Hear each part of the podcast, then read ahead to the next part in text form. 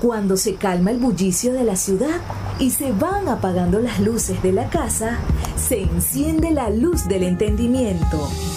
Desde este momento comienza Puerto de Libros, Librería Radiofónica, programa que contiene todos sus elementos tipo A. Puede ser escuchado por niños, niñas y adolescentes sin la supervisión de padres, madres o representantes.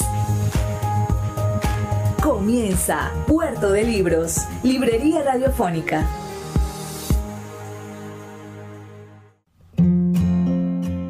Los libros son máquinas del tiempo. A través de sus páginas podemos viajar a todas las épocas de la humanidad, navegar en las mentes de grandes artistas y transportar nuestra experiencia hacia la posteridad. De lunes a viernes puedes abordar una embarcación de papel en Puerto de Libros, Librería Radiofónica, producido y conducido por el poeta Luis Peroso Cervantes. Un programa dedicado al maravilloso mundo de la lectura, la cultura y la intelectualidad por Radio Fe y Alegría con todas las voces.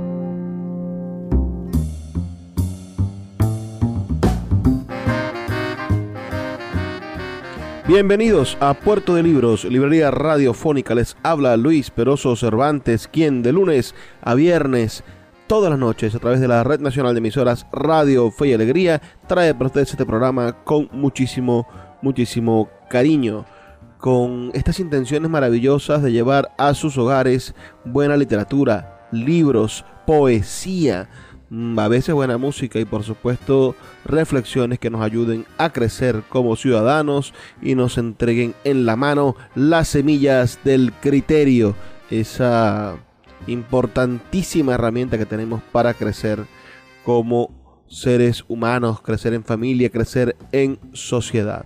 La noche de hoy estaremos escuchando un disco maravilloso que se ve representado en un libro, es un audiolibro realmente, o la versión de audio de uno de los libros más interesantes que se ha podido escribir en los últimos años. Me refiero a un libro llamado Poesía Ignorada.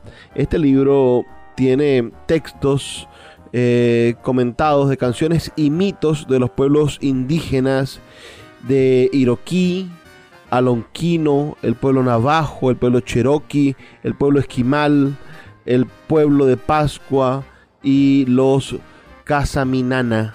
Son algunos de los pueblos que están aquí en esta poesía ignorada recogida por el crítico literario Jorge Salamea, quien naciera en Bogotá el 8 de marzo del año 1905 y falleciera un 10 de mayo de 1969.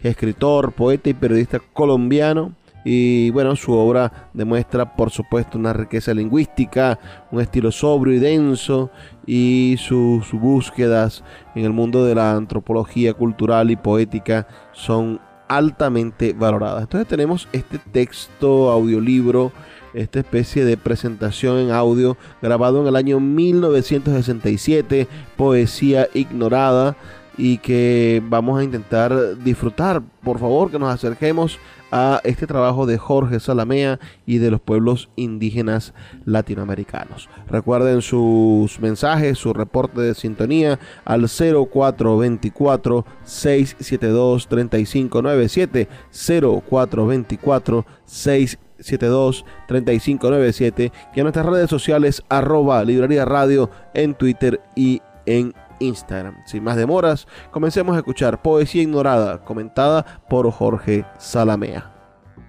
Después de muy largos años de lecturas, estudios, cotejos, investigaciones, traducciones y viajes por el ancho mundo, he llegado a la conclusión consoladora de que en poesía no existen pueblos subdesarrollados el don de expresar con las palabras los más secretos movimientos del alma, de apoderarse de las cosas o de transfigurarlas mediante inesperados bautismos, de infundirles con el mero soplo de la metáfora un sentido más vivaz o más profundo, el don de recrear el universo bajo los cambiantes visos del lenguaje no es un don privativo de los pueblos de Occidente. Siglos antes de que Hesiodo, Esquilo y Homero crearan en Grecia la gran poesía de su pueblo, en Egipto, en China, en Mesopotamia, otros poetas innominados habían dado testimonio del espíritu de sus pobladores, creando invocaciones, mitos, himnos, fábulas, epopeyas y cosmogonías, que no por ser desconocidos para la generalidad de la gente, dejan de ser una parte inalienable del patrimonio cultural de toda la especie humana. El don de poesía no tiene, pues, límites de espacio ni de tiempo, pero más importante es aún el hecho de que, siendo consubstancial con el hombre, lo mismo aparezca en la protohistoria que en nuestra época y sea común a los pueblos primitivos, las comunidades subdesarrolladas y las sociedades de la civilización tecnológica. En la extraordinaria hazaña humana que es la invención y ordenación del lenguaje, el hombre llegó en un alto vuelo misterioso al descubrimiento de la poesía. En cualquiera de las largas noches estelares de su historia, los hombres, los pueblos, descubrieron que de la misma manera como los luceros, astros, estrellas, constelaciones y nebulosas riman entre sí fraguando el más hermoso ballet en el insondable espacio, también las palabras inventadas por ellos mismos se respondían unas a otras con signos misteriosos, con claves musicales, y eran capaces de crear para el oído arquitecturas de luz, cuadros de sílabas, guirnaldas de colores, y que en esos juegos maravillosos podían encontrar su más exacta o lancinante expresión, las confusas, tumultuosas, altaneras, acongojadas, crueles o benignas tendencias y aspiraciones de su espíritu con lo cual el lenguaje utilitario y el lenguaje de relación vino a ser también puro lenguaje poético. En este disco solo se registrarán aquellas poesías que pertenecen a los pueblos que petulantemente se suelen llamar primitivos, bárbaros, salvajes o, en el mejor de los casos, subdesarrollados. Vamos a comenzar con la poesía de las tribus pielrojas de Norteamérica.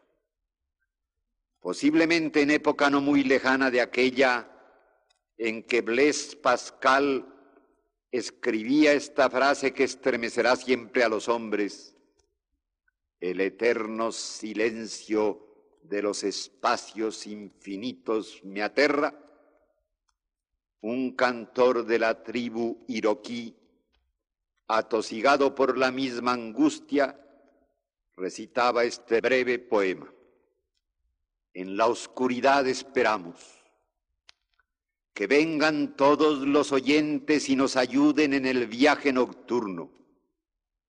Ningún sol brilla ahora, ninguna estrella luce ahora. Que vengan y nos muestren el camino, pues la noche se ha hecho inamistosa. Cierra sus párpados la noche. Nos ha olvidado la luna y esperamos en la oscuridad.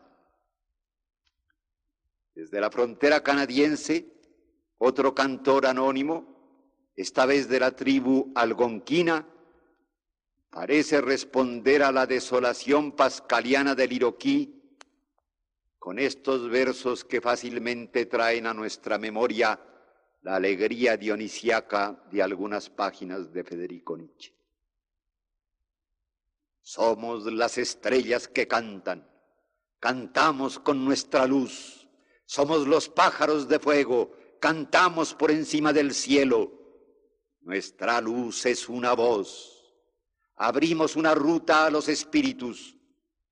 Entre nosotros Tres cazadores cazan un oso. Jamás hubo tiempo en que no le cazasen. Despreciamos a las montañas. Y este es el canto de las estrellas. Las palabras tienen aquí una función mágica, la de abrir la puerta a los espíritus detenidos o aprisionados por las montañas tenebrosas. Pero el hecho poético puro se produce independientemente de la alabanza propiciatoria a las estrellas libertadoras. En realidad, el poeta se identifica con ellas y es el pájaro de fuego cuya luz es una voz. Para el indio navajo, como para todas las tribus norteamericanas empeñadas durante los siglos XVIII y XIX en la resistencia nacional contra el invasor extranjero, el caballo fue su instrumento, su arma, su guía, su compañero, en la paz y en la guerra, en el pastoreo de búfalos y bisontes, en la dolorosa emigración de las praderas y en los frustrados retornos hacia las comarcas ya anexadas por la raya implacable y defendidas por los altos fuertes de madera. ¿Acaso más le doliera al indio navajo de aquellos tiempos la herida infligida a su corcel que la recibida en carne propia? Para preservar a su amigo de todos los azares, el navajo reviste a su caballo con esta esplendorosa caparazón de poesía mágica. Cómo relincha alegremente, escucha cómo relincha alegremente el caballo turquí del dios sol. De pies sobre pieles preciosas, cómo relincha alegremente. Allá lejos se nutre de flores nuevas como relincha alegremente. Allá lejos levanta polvareda de estrellas, como relincha alegremente. Todo oculto en la bruma de pólenes sagrados, como relincha alegremente.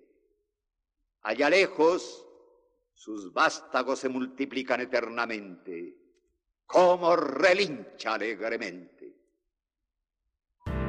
Escuchas Puerto de Libros con el poeta Luis Peroso Cervantes. Síguenos en Twitter e Instagram como arroba Librería Radio. Puerto de Libros, librería de autor. Siete años siendo la librería virtual más grande de Venezuela, con dos sedes físicas, una en el Teatro Baral de Maracaibo y otra en la Vereda del Lago. Es un centro cultural dedicado al libro, proyecciones de cine gratuitas, talleres literarios, formación de nuevos escritores, talleres de teatro y de música, todo en un espacio dedicado al mundo de los libros y del conocimiento. Síguenos en nuestras redes sociales arroba puerto de libros y compra todos nuestros libros en la página web www.puertodelibros.com.be. Puerto de Libros, la librería que estás buscando. El poeta Luis Peroso Cervantes le acompaña en Puerto de Libros, Librería Radiofónica, por Radio Fe y Alegría, con todas las voces.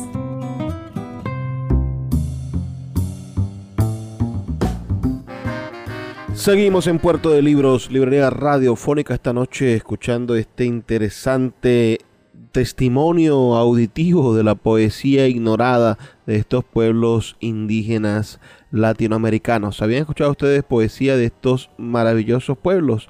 Me gustaría saber su opinión al 0424 672 3597 0424 672 3597 El gobierno de Venezuela publicó este libro recientemente, bueno, quizás hace unos 7, 8 años, Poesía ignorada y olvidada de Jorge Salamea, pero tiene varias ediciones esta poesía olvidada de Jorge Salamea, original del año 1965, si mal no estoy informado. Vamos a volver a, revisar de qué año será la biografía, esta, este texto sobre la poesía eh, latinoamericana indígena. Bueno, es del año 1965, ganó el premio Casa de las Américas del año 1965, este libro Poesía Ignorada y Olvidada de Jorge Salamea, y ahora escuchamos su voz leyendo y difundiendo parte de este maravilloso libro que de algún modo redescubre o nos abre la puerta a lo que somos desde el mundo de los pueblos indígenas. Me quedo con aquella frase con la que se comenzó el libro, ¿no? La, no hay ningún pueblo subdesarrollado en materia poética. Vamos a seguir escuchando la voz de su autor, de este escritor, de este ensayista Jorge Salamea en la poesía ignorada y olvidada. En los montes Apalaches vamos a encontrar un conjuro mágico que penetra ya en los más turbios senos del alma. Ahora es un poeta cherokee, próximo pariente de los iroqueses, quien se enfrenta al hombre que se ha hecho lobo para sus hermanos. Contra la ira devoradora del asesino, el poeta desata las saetas de las palabras mágicas. Cuídate, Cuchillo tengo para tu alma. Eres de la raza de los lobos.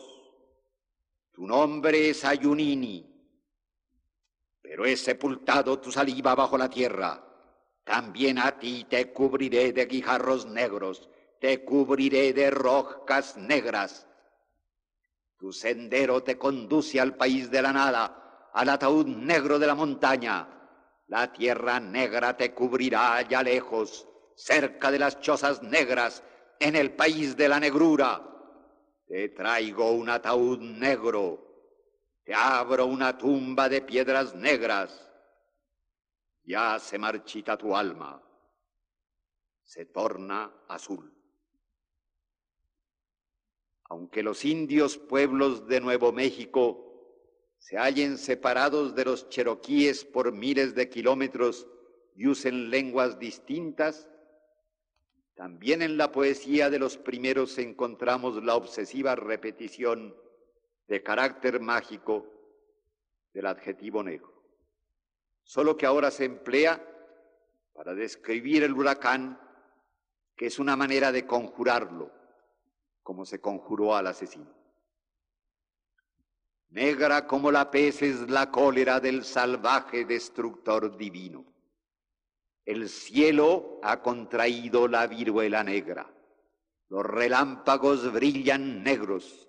Joyas de duelo en ónice cubren el mundo. El mismo trueno que ruge entre las rocas es negro. Negros puñales traspasan el pálido cuerpo del desierto. La cólera de medianoche del genio divino ahoga a los durmientes con su negro gruñido.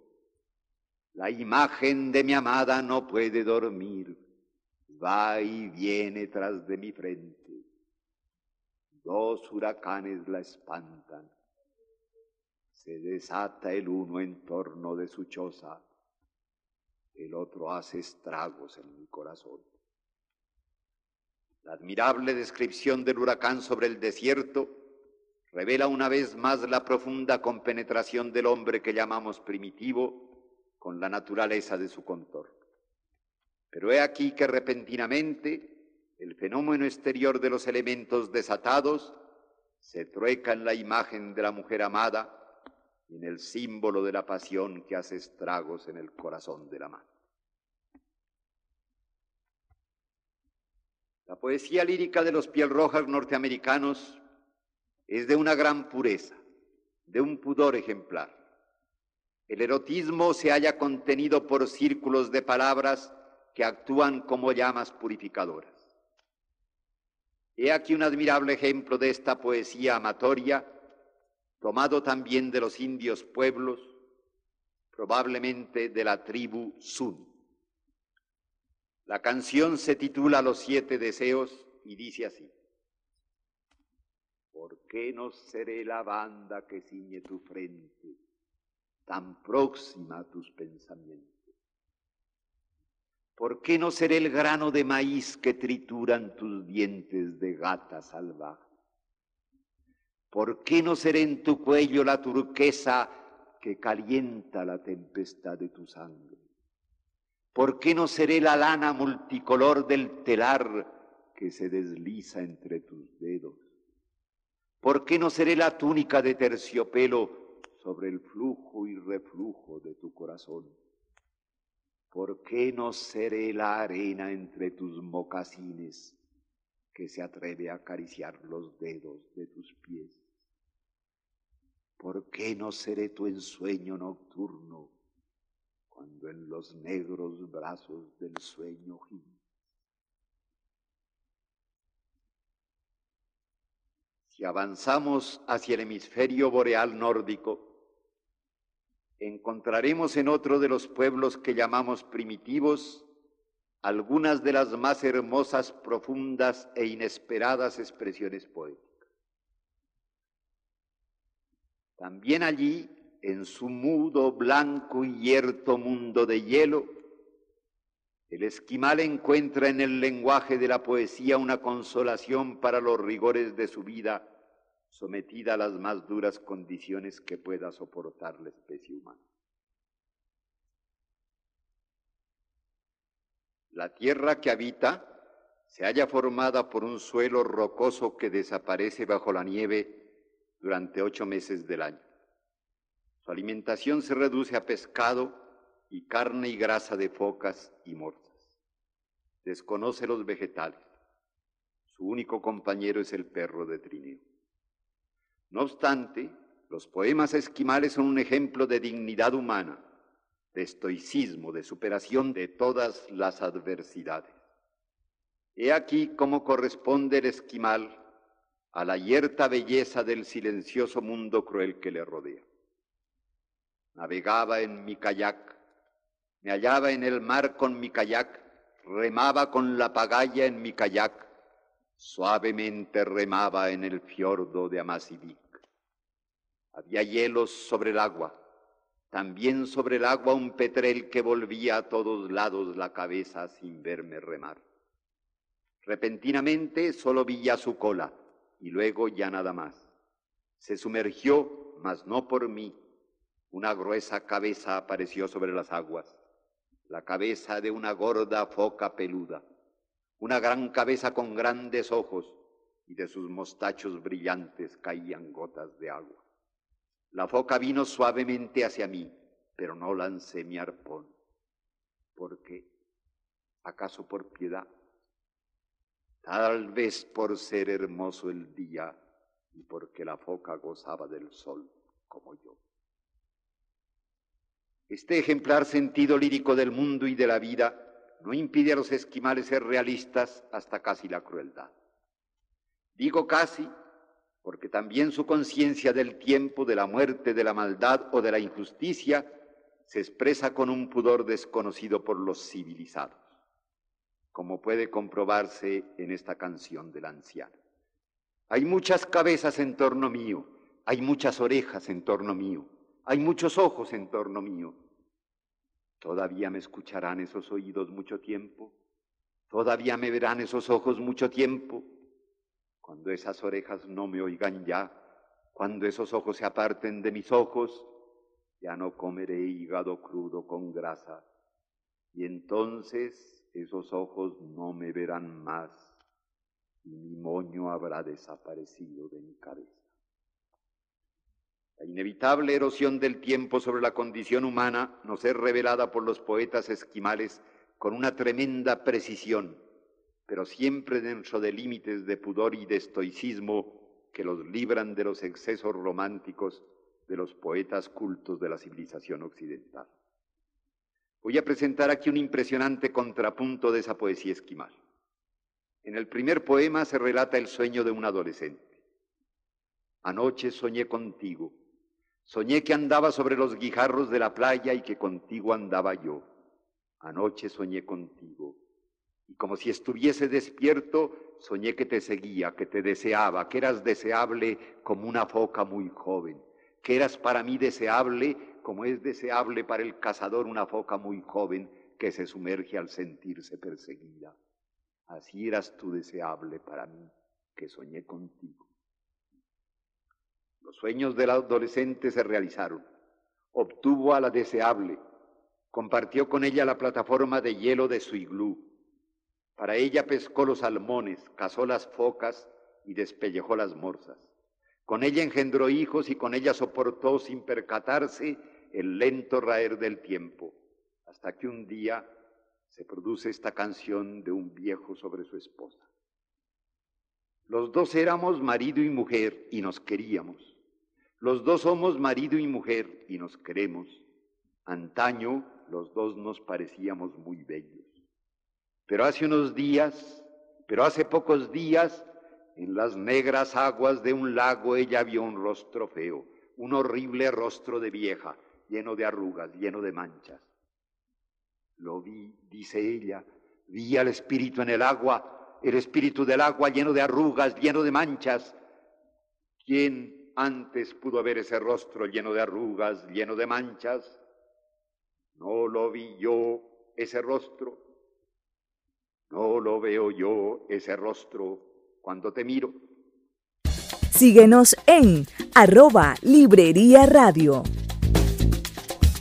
Te invito a leer el periódico digital Tercera Voz. Periodismo inclusivo, podcast, noticias, opinión, entretenimiento. Todo lo que estás buscando para informarte en un solo lugar. Entra en su página web 3eravoz.com y mantente al día con toda la información que necesitas. Tercera Voz. Periodismo inclusivo.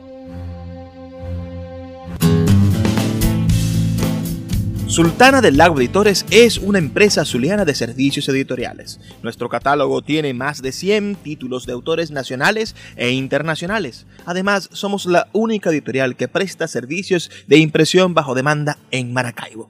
No necesitas invertir en grandes tirajes. Tus lectores pedirán tu libro, nosotros lo imprimiremos y tú obtendrás regalías. Por ello, también editamos internacionalmente en Amazon y Google Play Books. Conoce más en nuestra nueva página web www.sultanadelago.com o siguiéndonos en Instagram como arroba sultana del lago.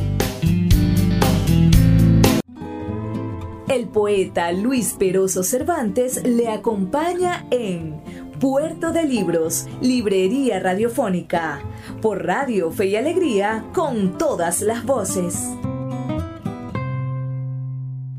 La plenitud con que los poetas esquimales reconocen y gozan la belleza esquiva del mundo y la profundidad con que expresan la tenaz labor del gorgojo del tiempo, llegan a su culminación cuando se enfrentan al trance postrero, la muerte. Un poeta esquimal que no vacilo en comparar a Edgar Allan Poe, crea el hecho poético de que sea el propio difunto quien exprese la angustia de la desintegración física. Pero el esquimal va más allá que el propio genial poeta norteamericano pues superando su terror vital ante la carcoma de la tumba, el difunto comienza a preguntarse si en verdad era tan bella la vida sobre la tierra como para dolerse de su pérdida. Es posible que, dentro de la situación creada por el anónimo Bate Esquimal, un poeta de los que llamamos cultos se contentase con el hallazgo de menospreciar la vida desde su encierro cinerario. Pero el poeta esquimal, inculto conforme a los cánones de nuestra petulancia, es más audaz por más humano. Hasta el último instante mantiene enlacinante creciendo el contrapunto establecido entre el hombre consciente que se sabe liberado de sus fatigas y el cuerpo que se niega a disgregarse bajo miriadas de ventosas minúsculas y tercas trompas voraces. He aquí lo que nos dice el esquimal difunto desde su tumba de rocas y de hielo. La alegría me rebosa cuando comienza a lucir el día, cuando el enorme sol sube al borde del cielo. El resto del tiempo me colma la angustia, la actividad constante de los gusanos me aterra, penetran en el cuenco de la clavícula y me devoran los ojos. En mi angustia pienso, ¿era acaso tan bella la vida en la tierra? Recuerda el invierno en que nos devoraban los cuidados.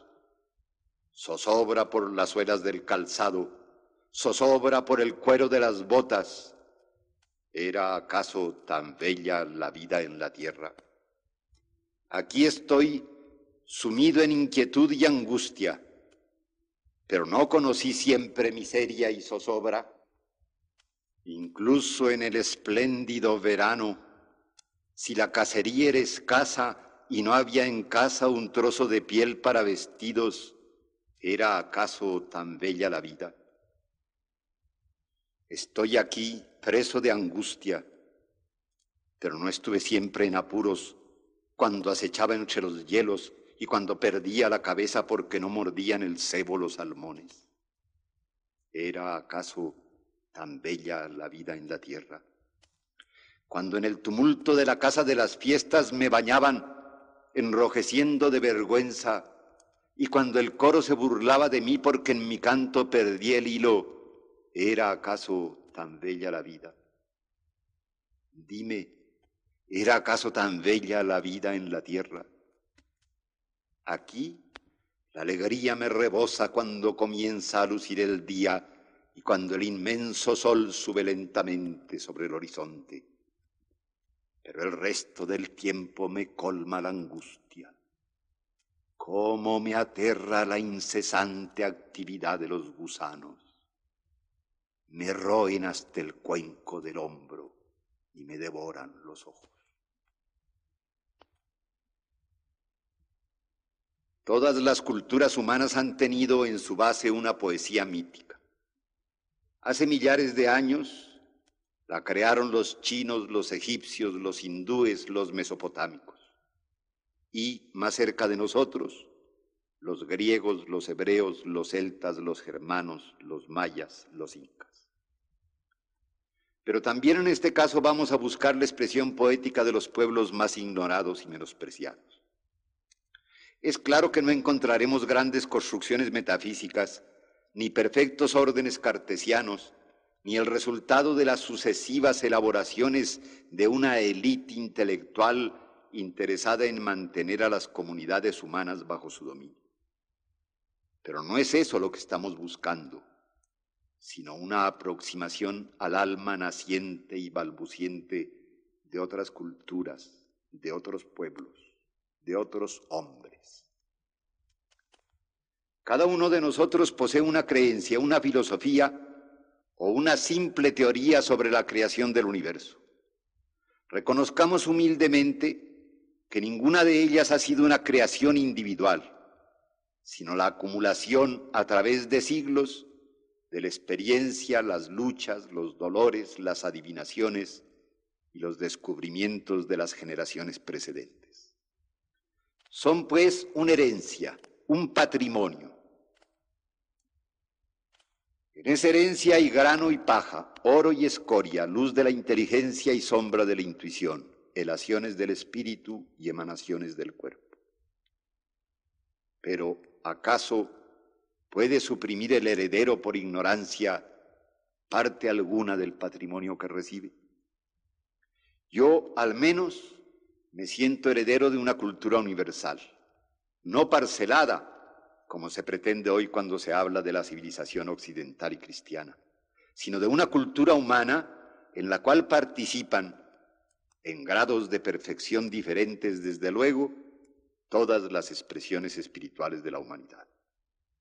Por la conciencia de ese patrimonio, tengo un interés vivo en conocer y comprender las formas poéticas mediante las cuales mis más remotos e ignorados parientes consignaban sus elementales o profundas ideas acerca de la creación y formación del mundo. Veamos algunos ejemplos. Es más o menos sabido que en las vertientes volcánicas de la isla polinésica de Pascua, sus moradores crearon un numeroso pueblo de gigantescas estatuas cuya interpretación continúa siendo un rompecabezas para los antropólogos, prehistoriadores y críticos de arte. Pero es menos conocida la literatura de los pascuanos. También ellos tuvieron su cosmogonía, extraña para nuestros oídos, inaceptable para nuestra razón, pero querámoslo o no, parte de nuestro patrimonio a la que debemos mirar no como hijos pródigos, sino con sentimientos de reverencia y solidaridad. Los polinesios de la isla de Pascua, o mejor dicho, el poeta que les sirvió de lengua, concibió la creación del mundo como una serie de fornicaciones entre los más heterogéneos seres, objetos y aun conceptos. He aquí el censo de estos ayuntamientos cósmicos. El Dios de rostro temible, ayuntándose con la redondez, engendró las pequeñas vallas Poporo. Y Maíma Marao ayuntándose con el líquen que crece en las rocas, engendró el líquen. El ti, ayuntándose con tatuaje, engendró la planta ti. Altura, ayuntándose con altitud, engendró las altas hierbas del país. Filo, ayuntándose con la suela, engendró la obsidiana trepador, ayuntándose con rostro de penetrante lengua, engendró los Rona.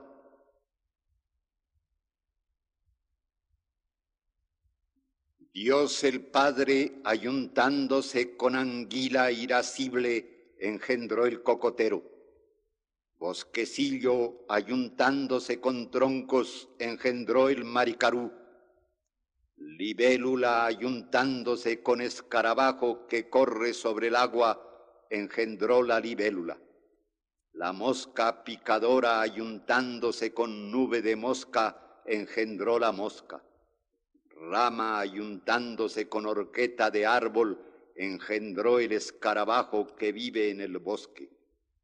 La mujer lagarto ayuntándose con blancura, engendró la gaviota. Suelo duro ayuntándose con piso de tierra, engendró la caña de azúcar. Acidez ayuntándose con arum, engendró la raíz arum. Asesinato ayuntándose con flaco de larga cola, engendró el tiburón. Tiki el señor, ayuntándose con una piedra, engendró carne roja. Pequeña cosa ayuntándose con cosa imperceptible, engendró la fina polvareda del aire. Tiki el Señor, ayuntándose con la mujer de arena, engendró a Anjara. Puerto de Libros, Librería Radiofónica, tu canal diario para encontrar nuevos libros. Con el poeta Luis Peroso Cervantes. Síguenos en arroba Librería Radio.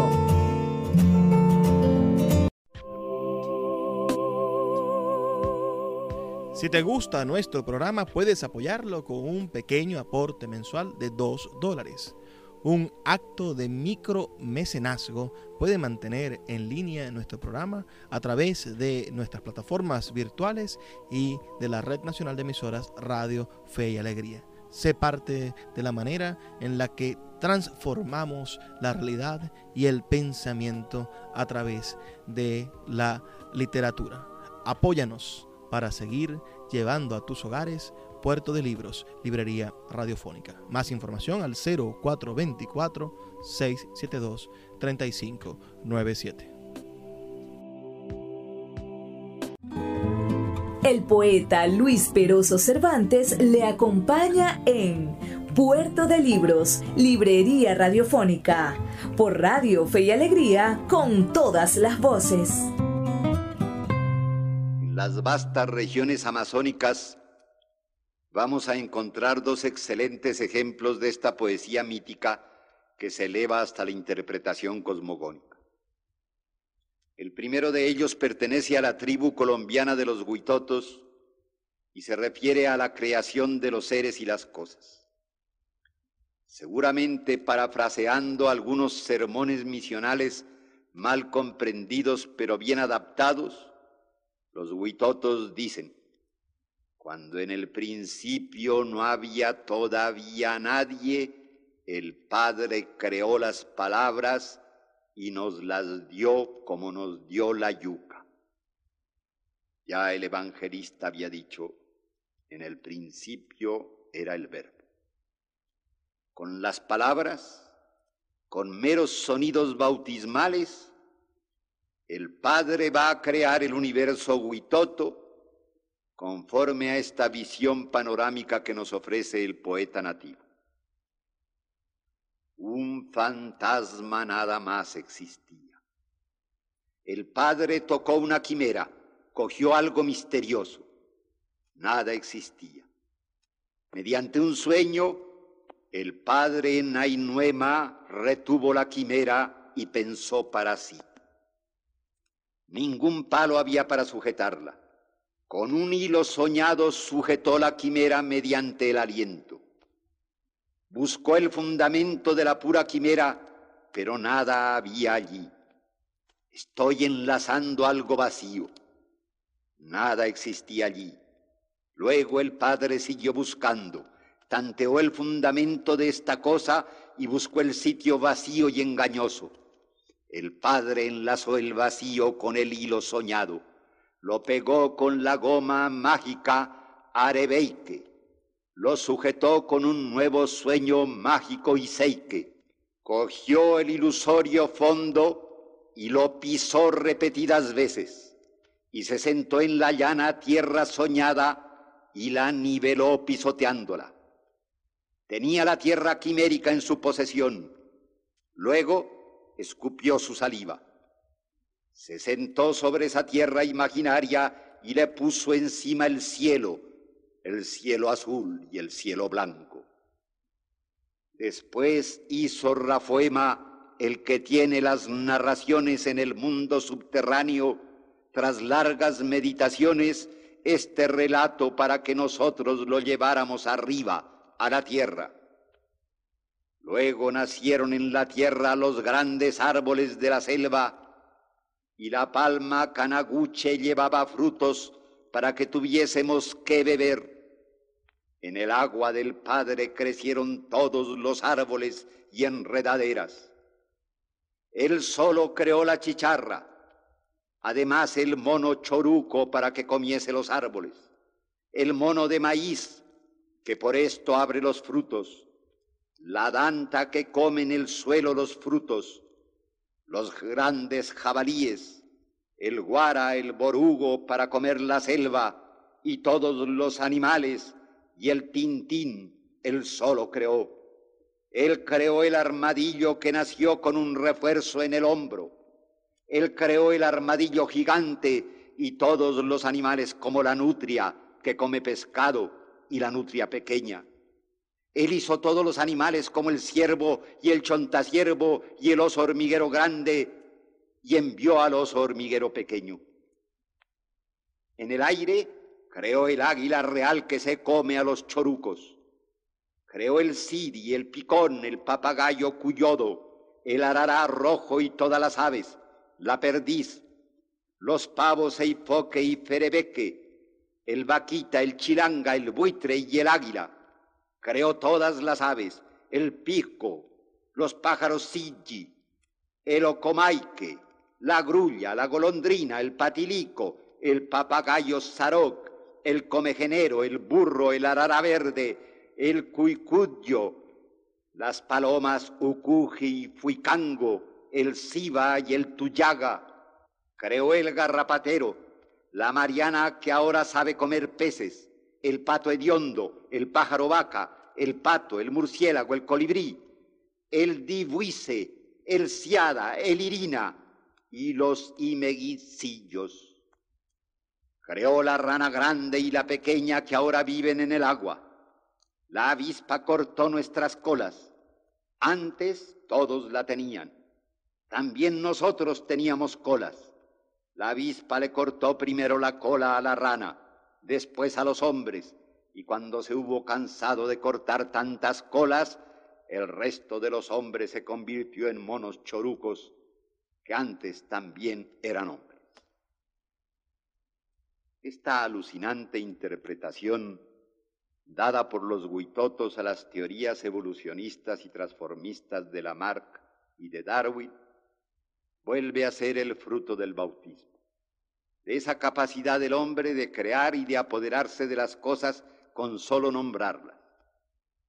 El inventario que el ladino Huitoto hace de la creación del mundo es la fórmula mágica para hacerse dueño de los reinos de la naturaleza. En la tribu Caxinana, que habita en la Amazonia brasileña, vamos a encontrar una menos lógica pero más alucinante interpretación cosmogónica. Ningún poeta futurista, dadaísta, surrealista, estridentista o nadaísta ha logrado, a mi parecer, suscitar tan graves cosas ni crear imágenes tan inesperadas como las que nos propone este poeta anónimo. Es decir, este pueblo, al explicarnos cómo fue, según ellos, creada la luna. Dice así el texto. El hombre se degolló y dejó ahí su cabeza. Los demás fueron a buscarla. En cuanto llegaron, pusieron la cabeza en un saco. Más adelante, la cabeza cayó al suelo. Volvieron a poner la cabeza en el saco. Más adelante cayó otra vez la cabeza. Y otra vez pusieron la cabeza en el saco. Más adelante cayó otra vez la cabeza. Entonces doblaron el saco con otro saco más grueso. Y, sin embargo, otra vez cayó la cabeza. Menester es decir que llevaban la cabeza para mostrarla a los demás. No pusieron ya la cabeza en el saco, la dejaron en mitad del camino y se fueron. La cabeza corrió tras ellos. Atravesaron el río, pero los siguió la cabeza. Treparon a un bacu pariseiro cargado de frutos por ver si la cabeza seguía adelante, pero la cabeza se detuvo al pie del árbol y les pidió frutos. Entonces los hombres sacudieron el árbol. La cabeza fue a buscar los frutos y luego pidió más. Los hombres sacudieron entonces el árbol de manera que los frutos cayeran al agua. La cabeza dijo entonces que allí no podía buscar los frutos. Los hombres arrojaron entonces los frutos a lo lejos para apartar a la cabeza y permitirle que se fuera. Mientras la cabeza iba a buscar los frutos, los hombres descendieron del árbol y partieron. La cabeza regresó, miró al árbol, no vio a nadie y continuó rodando su camino. Los hombres habían quedado a la espera por ver si la cabeza lo seguía y vieron cómo venía rodando tras ellos la cabeza. Corrieron, llegaron a sus chozas, dijeron a los otros que la cabeza llegaba rodando y que era menester cerrar las puertas. Todas las chozas están cerradas. Una vez llegada, la cabeza ordenó abrir las puertas. No las abrieron los amos porque tenían miedo. Entonces la cabeza comenzó a pensar en su futuro. Si se convertía en agua, la beberían. Si se convertía en tierra, la pisarían. Si se convertía en casa, los hombres la habitarían. Si se convertía en buey, la matarían y comerían. Si se convertía en vaca, la ordeñarían. Si se convertía en harina, la comerían. Si se convertía en zanahoria, la comerían. Si se convertía en sol, cuando los hombres tuviesen frío tendría que calentarlos. Si se convertía en lluvia, las hierbas crecerían y harían pasto de ella. Entonces pensó y dijo, voy a ser luna. Gritó, abrid las puertas, pues quiero llevar mis cosas. Ellos no abrieron. La cabeza lloró y gritó, dadme al menos mis dos pelotas de hilo. Por un hueco le arrojaron las dos pelotas. Las tomó y las lanzó hacia el cielo. Todavía pidió que le arrojaran una pequeña varilla para enrollar el hilo que le permitiese elevarse.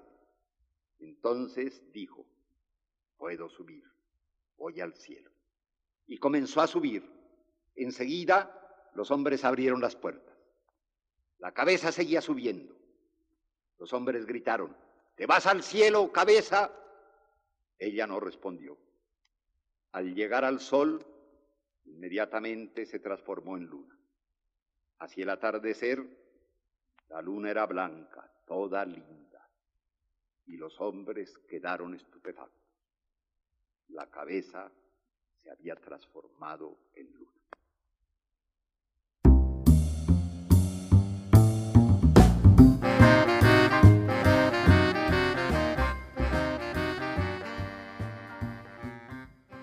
Así llegamos al final de nuestro programa Puerto de Libros, Librería Radiofónica. Estuvimos escuchando la voz de Jorge Salamea, un maravilloso escritor colombiano que con este libro, Poesía Ignorada y Olvidada, bueno, y su tesis, que en la poesía no existen pueblos subdesarrollados, se impone como uno de los grandes estudiosos de la literatura en Latinoamérica. Ha sido de verdad un gusto poder compartir con ustedes, bueno, estas estructuras de pensamiento de las comunidades pigmeas de África o los esquimales del Pol Norte, de nuestros indígenas del Amazonas y de las tribus de Finlandia. Es un libro que ganó el premio Casa de las Américas en el año 1965 y explora, bueno, las relaciones entre la magia, los ritos, las ceremonias, las profecías y los mitos de la poesía para encontrar que, como dice el autor, como ni en el universo en su conjunto, ni las cosas mismas en su particularidad se demostrasen siempre dispuestas a subordinarse y muchas veces las fuesen irreductiblemente hostiles. Procuró el hombre conciliárselas o neutralizarlas con el empleo de su portentosa invención y esa portentosa invención, por supuesto, en la que nos define como seres. Trabajo para ustedes Luis Peroso Cervantes, quien lo hace todas las noches a través de la Red Nacional de Emisoras Radio Fe y Alegría. De verdad contento de compartir con ustedes cada noche. Nos escuchamos el día de mañana. Por favor, sean felices, lean poesía.